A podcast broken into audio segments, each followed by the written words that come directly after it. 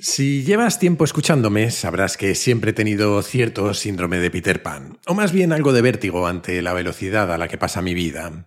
No debo ser el único, ni debe ser algo moderno, ni únicamente occidental, porque pocos temas se han repetido tanto en la historia de la humanidad como las reflexiones sobre el arte de vivir.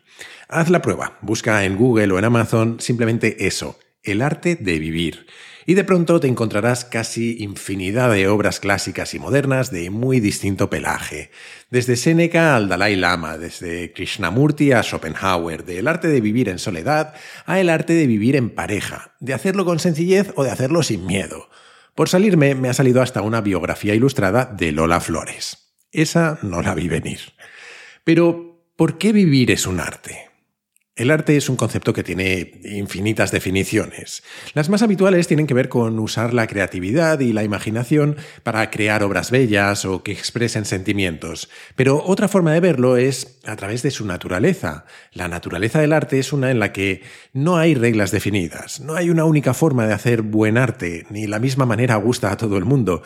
Es más, siempre se pueden encontrar nuevas formas de hacer arte. Decía Susan Sontag que el arte es una forma de conciencia, una manera dinámica de contemplar. Por eso vivir es también un arte, porque no hay reglas definidas ni realmente universales, y porque las decisiones que tomamos en nuestra vida son la forma en la que expresamos nuestras conclusiones de contemplar lo que nos pasa.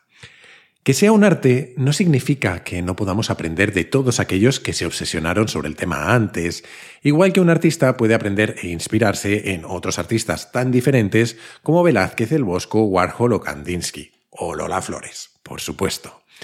Hoy retomamos la serie de diseño vital, esa que en temporadas anteriores usamos para buscar ideas que aplicar en nuestra vida, y lo hacemos para sumergirnos en algunas reflexiones actuales y clásicas sobre cómo vivir Seguramente nos lleve a algunos capítulos, no sé cuántos, aunque bien pensado, por poder, puede llevar toda una vida.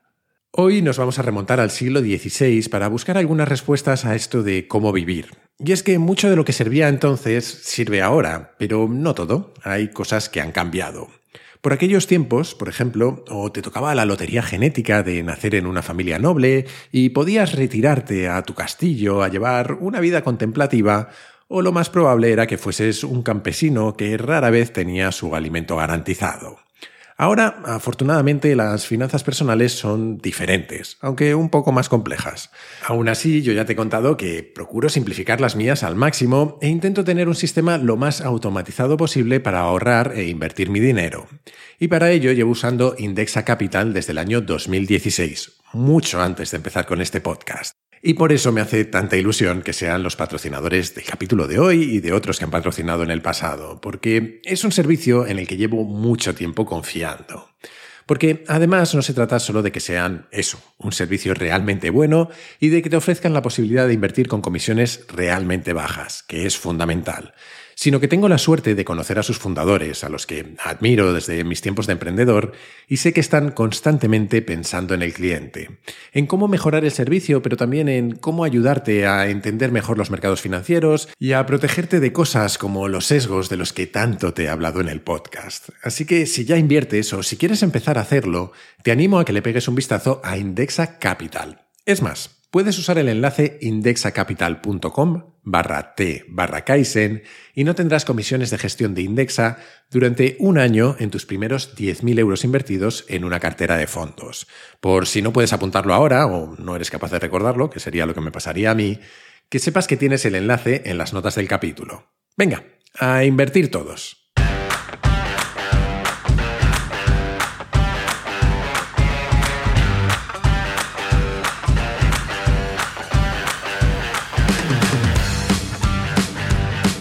Soy Jaime Rodríguez de Santiago y esto es Kaizen, el podcast para mentes inquietas en el que te acerco a personas, a ideas y a técnicas fascinantes de las que aprender cada día.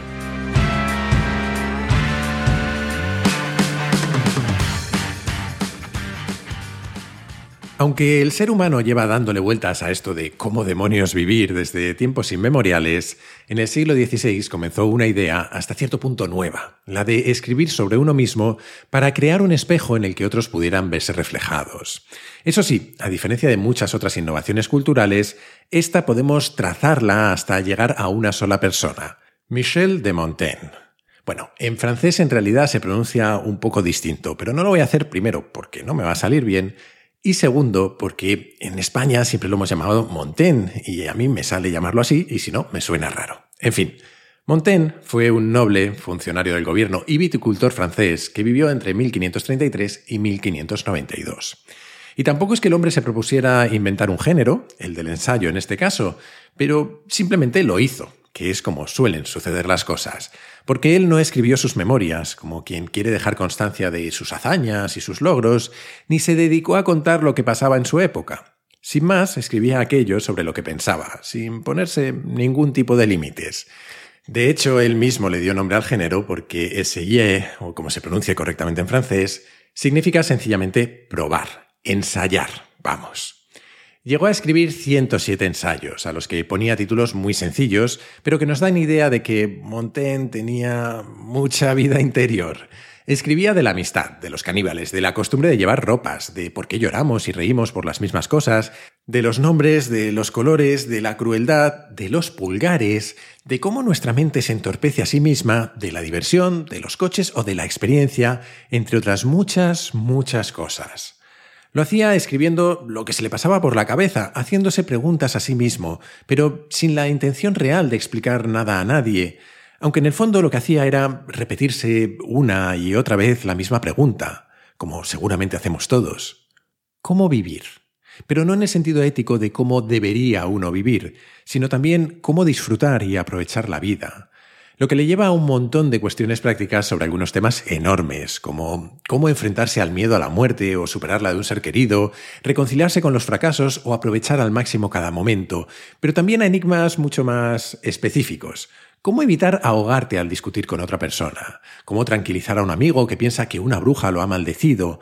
¿Cuál es la mejor estrategia si te atacan unos ladrones armados que no están seguros de si matarte o secuestrarte para pedir un rescate? ¿Qué le dices a tu perro si quieres salir a jugar, pero tú quieres quedarte en tu escritorio escribiendo tu libro? No se le acababan nunca las preguntas, claramente.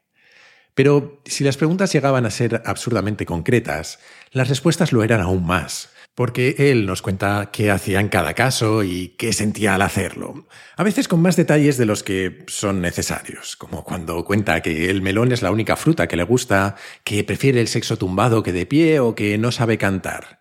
Pero esa misma precisión es capaz de usarla para transmitir sensaciones mucho más difíciles de explicar. Lo que se siente al ser perezoso o valiente o indeciso u orgulloso o la simple sensación de estar vivo. A pesar de que me muero de ganas, especialmente vistos algunos de sus títulos, yo no he leído los ensayos de Montaigne, pero sí he leído un libro estupendo del que hablé con Kiko Llaneras en la entrevista que le hice hace unos cuantos capítulos. ¿Cómo vivir o una vida con Montaigne en una pregunta y 20 intentos de respuesta? de Sarah Bakewell. Es uno de los pocos libros físicos que he subrayado en mi vida. Demasiado, de hecho. A veces me parece que hay más parte subrayada que sin hacerlo. No es un libro fácil, eso sí, ni tampoco breve, son más de 400 páginas, pero es una muy buena forma de acercarse a Montaigne. Por eso, en ese libro y en algunas de sus conclusiones nos vamos a fijar hoy y seguramente en algún capítulo más, no sé todavía en cuántos. Con una advertencia antes, que hace la propia Bakewell. Los ensayos de Montaigne son algo más que las ideas de una persona. En el fondo son una conversación que dura ya varios siglos entre él y quienes le leen. Y en cada generación todo el mundo lo interpreta desde su época, y dentro de esa época cada uno vemos lo que queremos ver. O como decía el propio Montaigne, no podemos escapar de nuestra perspectiva, solo podemos andar con nuestras propias piernas y sentarnos con nuestro propio culo. A mí es que este tipo me cae muy bien.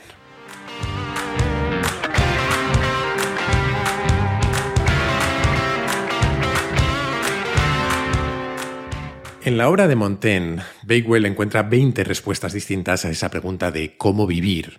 Aunque su libro, como el propio Montaigne, es básicamente imposible de resumir, así que ni lo voy a intentar. Me voy a limitar a hablarte de algunas de esas 20 respuestas y de los aprendizajes que yo me he llevado de ellas. La primera de ellas es muy directa. No te preocupes por la muerte. Y es que Montaigne pasó un tiempo realmente agobiado por la muerte. Él, que era un tipo muy sociable y que por lo visto no perdía ocasión para acercarse a las mujeres en su juventud, Tuvo una época a los veintitantos años en los que la obsesión por la muerte le llevaba a sentarse a solas en un rincón y mientras sus amigos bebían y bailaban, él le daba vueltas una y otra vez a cualquier historia que hubiera leído u oído sobre alguien que murió de forma imprevista. Porque si la muerte podía hacer esas jugarretas, entonces solo una finísima membrana le separaba a él del vacío en cualquier momento. Le asustaba tanto morir que no podía disfrutar de la vida. Por entonces se volcó en leer a filósofos clásicos que tampoco parecían cansarse de hablar sobre la muerte y de intentar encontrar allí respuestas. Al llegar a los 30 años, la cosa no fue a mejor. En lugar de ganar perspectiva y serenidad, ese agobio que tenía por la muerte se hizo más asfixiante, más que nada porque lo que antes eran historias de otros, casi siempre desconocidos, empezó a ser algo mucho más cercano a él. En apenas siete años perdió primero a su mejor amigo, a su padre después, a su hermano de solo 27 años y a su primera hija de apenas dos meses. De hecho, de las seis hijas que tuvo, solo una llegó a la vida adulta.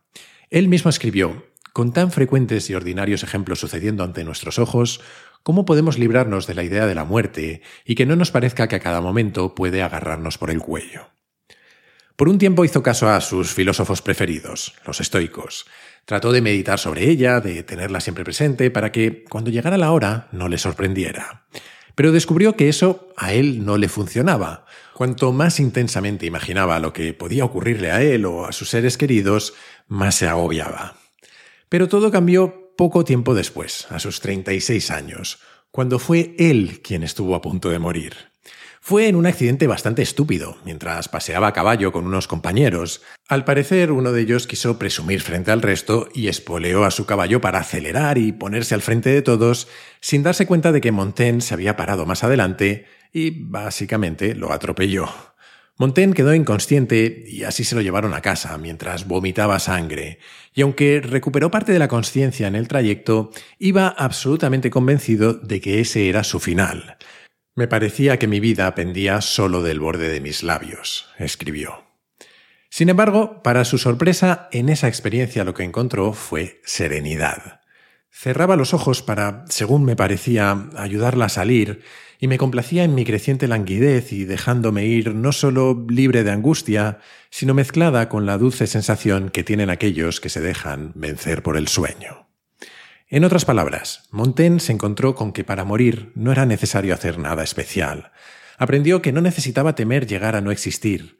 Aquel momento al que tantas vueltas le había dado no tenía nada de épico, llegó a la conclusión de que uno no se enfrentaba valientemente a la muerte porque para cuando te quieres dar cuenta te has ido antes de que ella llegue, que uno muere de la misma forma que se duerme, dejándose llevar. Su conclusión fue que llegado el momento la naturaleza nos enseña cómo recorrer ese camino, que los campesinos morían mucho mejor que aquellos filósofos que tantas vueltas le daban al tema. En esencia, que dejar de preocuparse por la muerte era la mejor forma de permitirse vivir. Y a partir de entonces eso fue lo que intentó, asumir que hay malos momentos en todas partes, pero que, en sus palabras, lo mejor es pasar por este mundo un poco más ligeramente, sin darles excesivas vueltas, vamos. La segunda respuesta a cómo vivir que Bakewell rescata de Montaigne es también bastante simple. Presta atención. En esta nos vamos a detener menos porque en parte ya hemos hablado de ella. Especialmente tras su accidente y su encuentro con la muerte, Montaigne se decidió a observar la vida con la mayor atención posible para exprimirla. De hecho, él, que tenía cargos públicos en Burdeos, se retiró de ellos y decidió dedicar la segunda mitad de su vida a escribir. Montó una biblioteca en su castillo, una especie de cueva a la que se retiraba de la gente, en la que guardaba más de mil libros.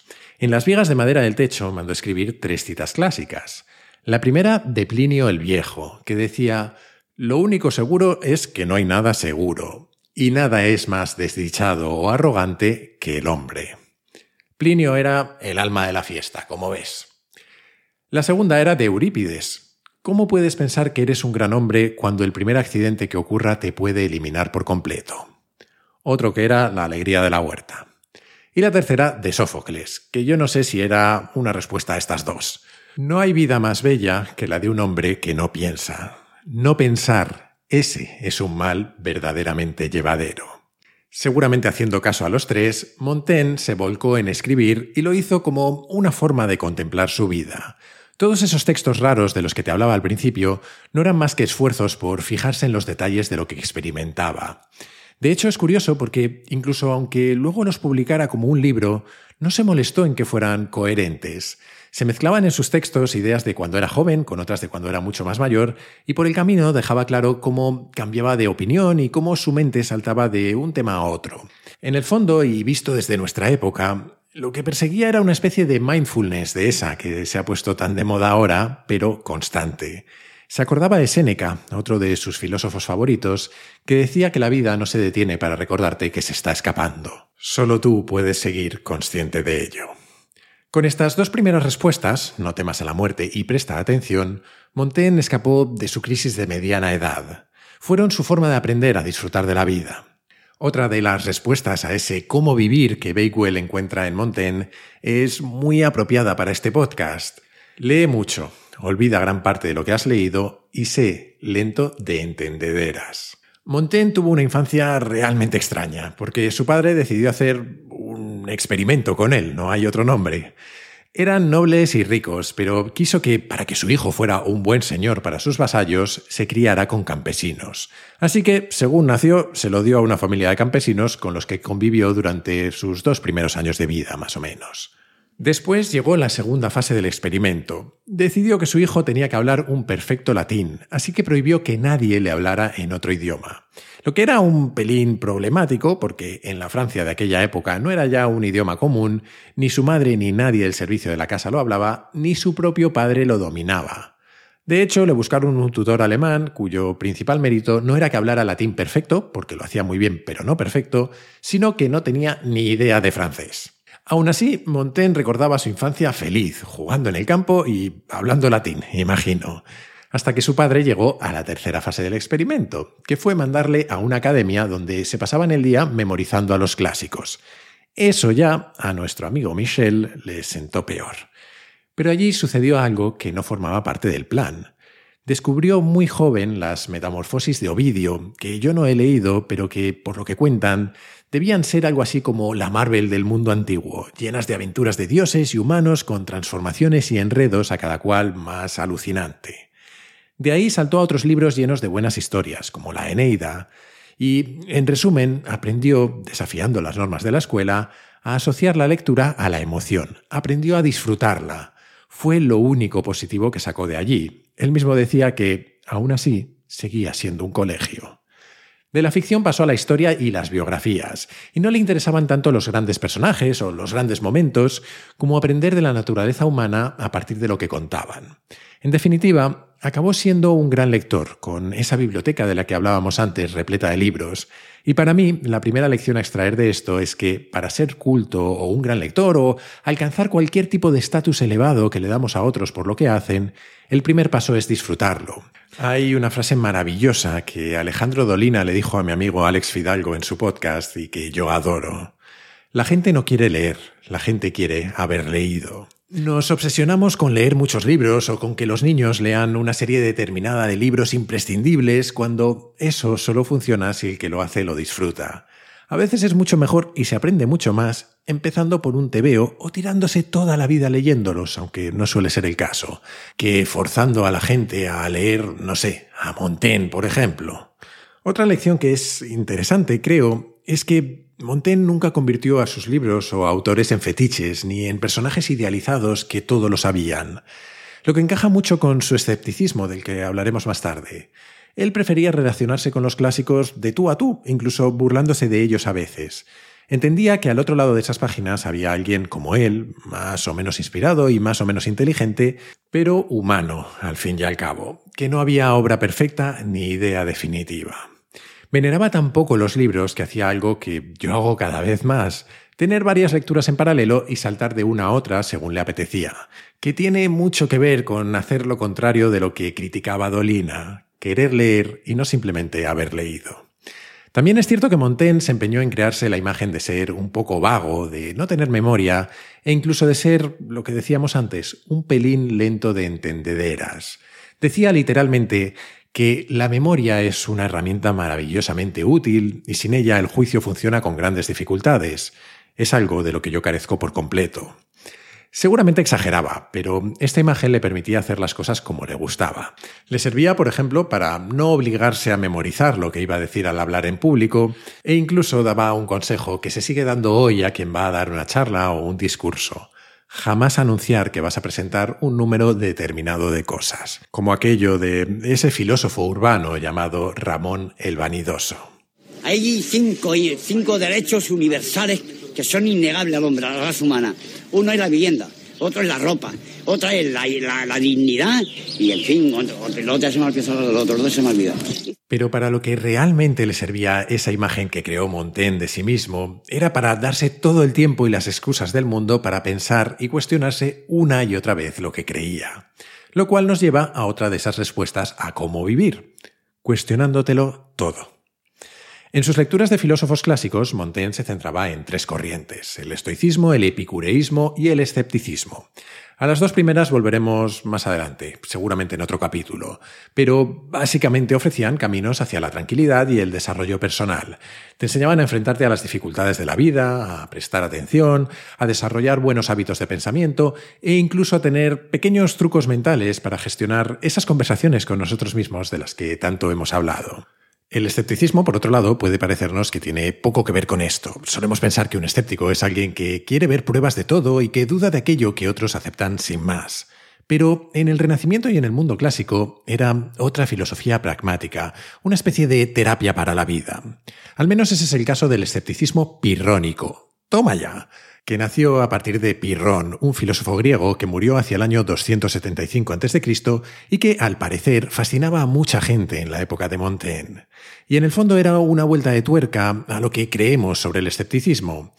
Porque si Sócrates decía, solo sé que no sé nada, el escepticismo pirrónico añadía algo así como, y ni siquiera de eso estoy seguro. Básicamente la idea era que es poco menos que imposible saber la verdad de nada.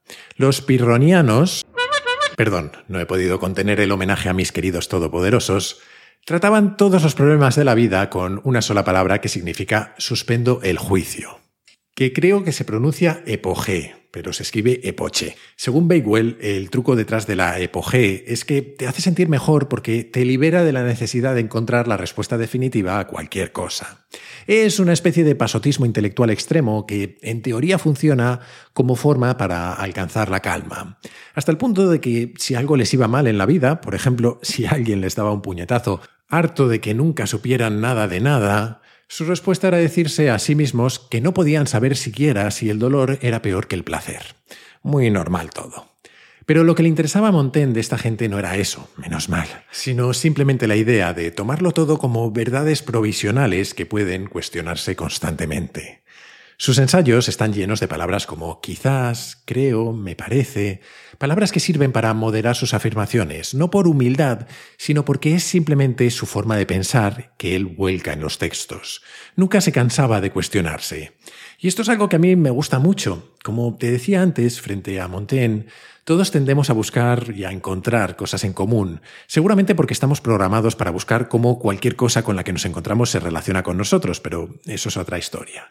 En mi caso, esto en concreto resuena mucho conmigo. Más de una vez me habéis escrito oyentes diciéndome que matizo demasiado o que hago demasiadas bromas sobre mi friquismo, quitándole importancia a los temas que trato. Pero es que, personalmente, me gusta vivir con la única certeza de que puedo estar equivocado en casi cualquier cosa de las que pienso. Y esto me lleva al último tema de los que vamos a hablar hoy sobre Montaigne. Él sentía que ni las más sencillas de sus percepciones eran fiables. Se preguntaba, por ejemplo, cómo veían el mundo otras especies. Es más, daba por hecho que lo veían distinto a nosotros y que no necesariamente la nuestra era la manera correcta. Pensaba que no solo cometíamos errores ocasionales en nuestra percepción del mundo, sino que estamos limitados por naturaleza para no ver las cosas tal y como son. Entendía, además, que hacemos interpretaciones subjetivas constantemente de esas percepciones tan limitadas que tenemos, y que todo cambia constantemente. Decía, de manera literal, que tanto lo que juzga como lo juzgado están en movimiento y cambio continuos. Esto puede parecer un callejón sin salida, que nos deja sin ninguna opción de saber nada, pero también abre una nueva forma de vivir, que es la que tenía Montaigne y que a mí personalmente me gusta mucho. Lo hace todo más complicado, o más complejo, mejor dicho, y más interesante. Como dice Bakewell, el mundo se convierte en un paisaje multidimensional en el que hay que tener en cuenta todos los puntos de vista. Y ahora que lo pienso, ¿en qué libro con un tomate en la portada he leído yo cosas similares?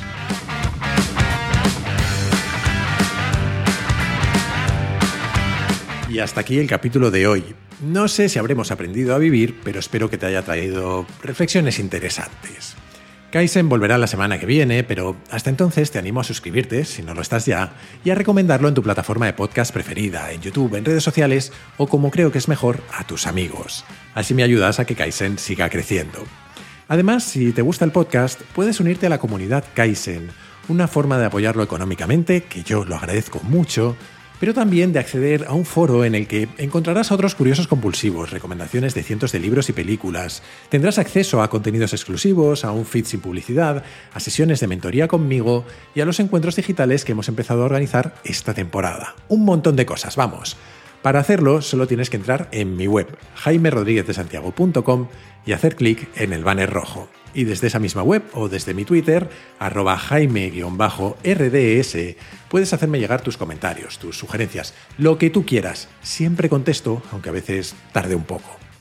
Y recuerda que ahora también puedes participar en el podcast enviando tus notas de audio por WhatsApp al siguiente número, 683-172-622, con el prefijo 34 si lo mandas desde fuera de España. Y esto es todo por hoy. Como siempre, muchísimas gracias por estar ahí y hasta la próxima.